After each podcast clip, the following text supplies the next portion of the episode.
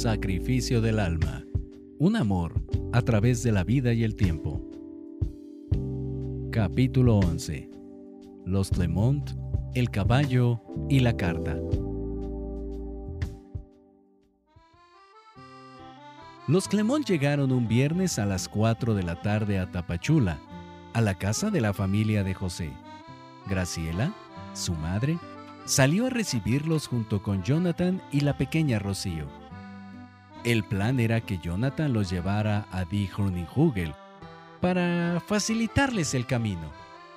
En la gran camioneta que jalaba el remolque con el caballo, venía Hills con su esposa, su hijo Julio quien conducía y su hija Perla, nieta muy guapa y consentida de Gilles. Jonathan subió a la parte delantera para dar las indicaciones. Todo iba bien hasta que Perla le preguntó su nombre, poniéndolo un poco nervioso, por lo que equivocó al decir izquierda por derecha, metiendo en problemas a Julio, que no podía dar vuelta en U en el angosto camino. Jonathan sudaba por la pena, pero al fin llegaron a la finca con un gran recibimiento de los Olivier y José. Gregorio ayudó a bajar al caballo y dijo sin tapujos, Ese cuaco está muy flaquito. Yo me encargo de ponerlo fuerte. Van a ver. ¿Y cómo se llama? Morocco. Gilles le contestó. El temor de Manuel de que Bonnie no aceptara al nuevo integrante desapareció cuando lo llevaron a la caballeriza. Los dos caballos estaban tranquilos y en la primera oportunidad se acercaron a olerse. Todos se dirigieron a comer. Nadia tomó del brazo a Gilles y lo colmó de atenciones sobre los demás invitados el resto de la tarde. Al terminar de comer, Manuel le pidió a Perla y a Jonathan que lo acompañaran a la radiodifusora, pues los entrevistaría junto a otros muchachos que llevaría Juanita para hablar de los jóvenes, la adolescencia, el amor y otros temas.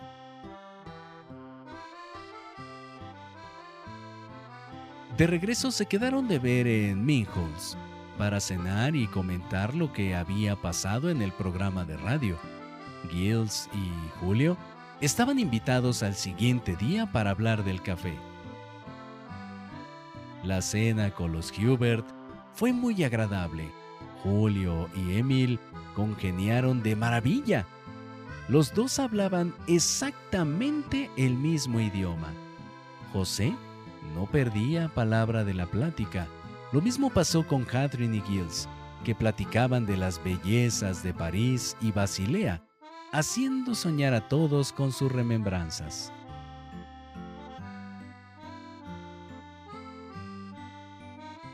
La entrevista con Gilles en la radio fue todo un acontecimiento. Julio participó en la segunda mitad del programa enriqueciendo la entrevista con otro punto de vista más técnico.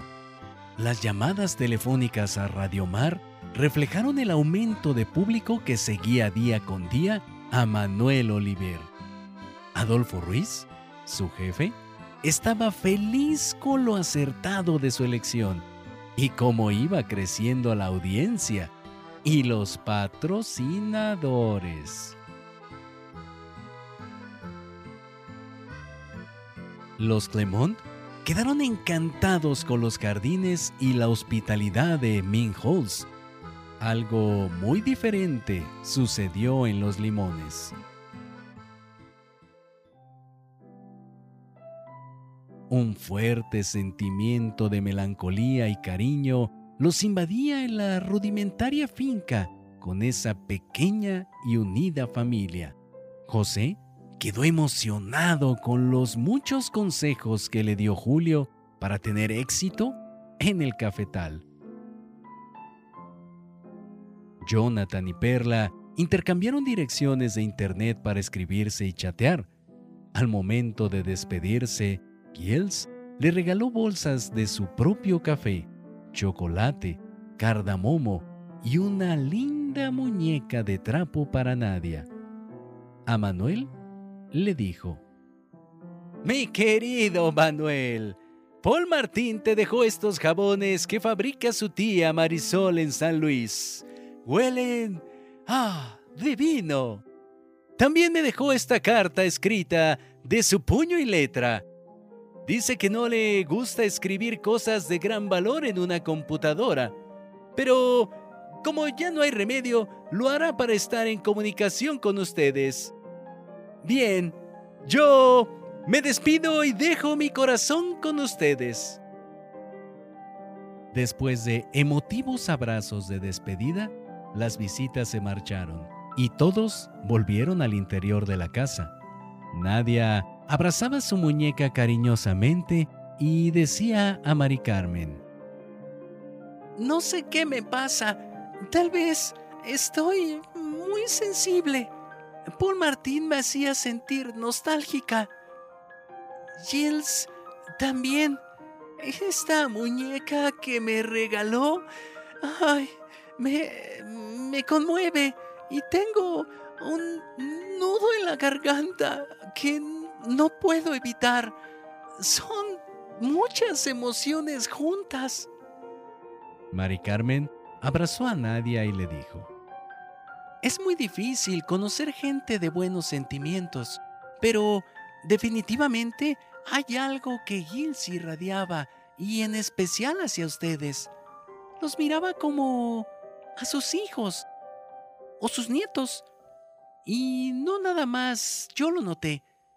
Creo que Perla comenzaba a ponerse celosa. Por suerte Jonathan la distrajo un poco. ¿Un poco? preguntó Olga. Los dos estaban embobados mirándose con estrellitas en los ojos. Ella es muy linda, dijo Jonathan. Al principio creí que era muy alzada y presumida, pero me equivoqué. Es buena onda. José soltó una sonora carcajada y dijo, Sí, pues, desde mañana vas a andar enchufado en la computadora 24 horas al día. Ya os conozco, hermanito.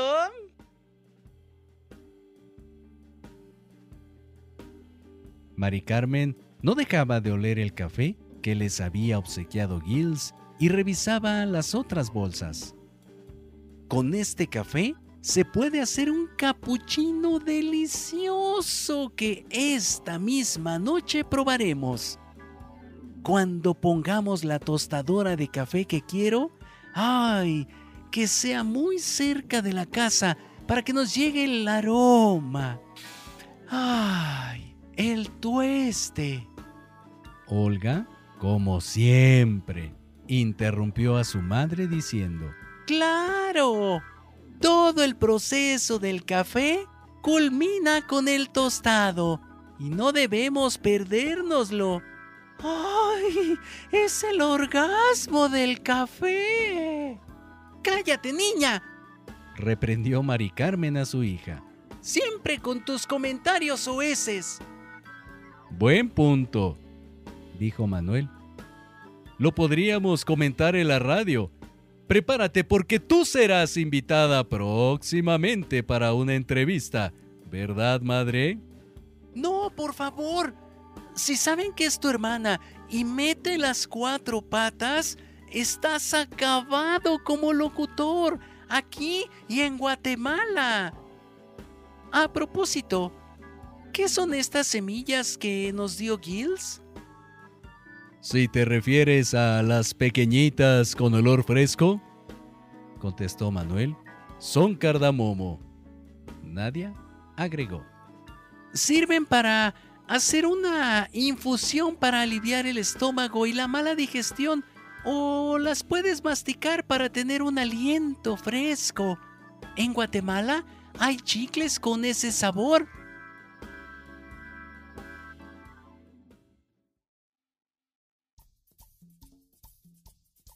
Todos fueron a la caballeriza a ver a los caballos. Al parecer, Los dos habían congeniado perfectamente y Bonnie ya no estaría solo. Manuel comentó. Todo esto es maravilloso. Estoy muy agradecido con Dios. En poco tiempo hemos logrado realizar nuestros sueños. ¿Nos creías, Manuel? Le dijo José. Tenéis tres largos años para pagar tu campeón. Yo pienso que os fuiste muy alto esta vez, cuñado. No lo creo, José. Este caballo nos dará muchas satisfacciones y cosas buenas. Ya lo verás. No me digáis que pensás correrlo y apostar. Eso es muy peligroso.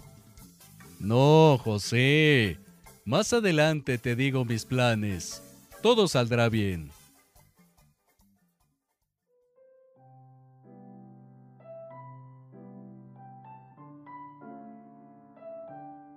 Después de un rato, José y Jonathan se despidieron y los Olivier cenaron el prometido capuchino que preparó Mari Carmen. Manuel se acordó de la carta de Paul Martín y fueron a leerla a la sala. Nadia, que no soltaba su muñeca, comenzó a leerla y hacía pausas para poder controlar su voz, que flaqueaba, pues el contenido era muy emotivo.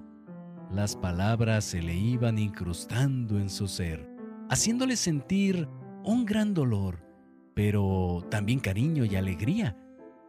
El nudo en su garganta y las lágrimas no le permitieron continuar. Manuel estaba casi en las mismas condiciones. Dándose fuerza Olga, tomó la carta y continuó hasta el final. Todos lloraron y penosamente se despidieron yéndose a sus habitaciones a temprana hora. El cansancio y las emociones habían sido demasiadas para ese día.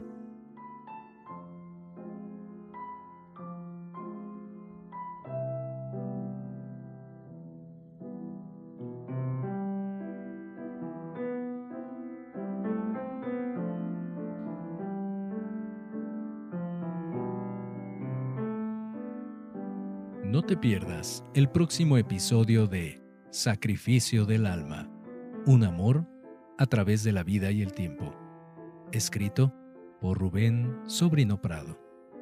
Esta obra está registrada y protegida por derechos de autor número 03 212 1025 1335 0700 01. Si deseas adquirir el libro de manera física, puedes hacerlo en las librerías El Sótano o bien en la librería Pessoa de Querétaro. Asimismo, al correo liberdist.yahoo.com.mx. O bien, contacta directamente al autor vía Facebook, Rubén Sobrino Prado.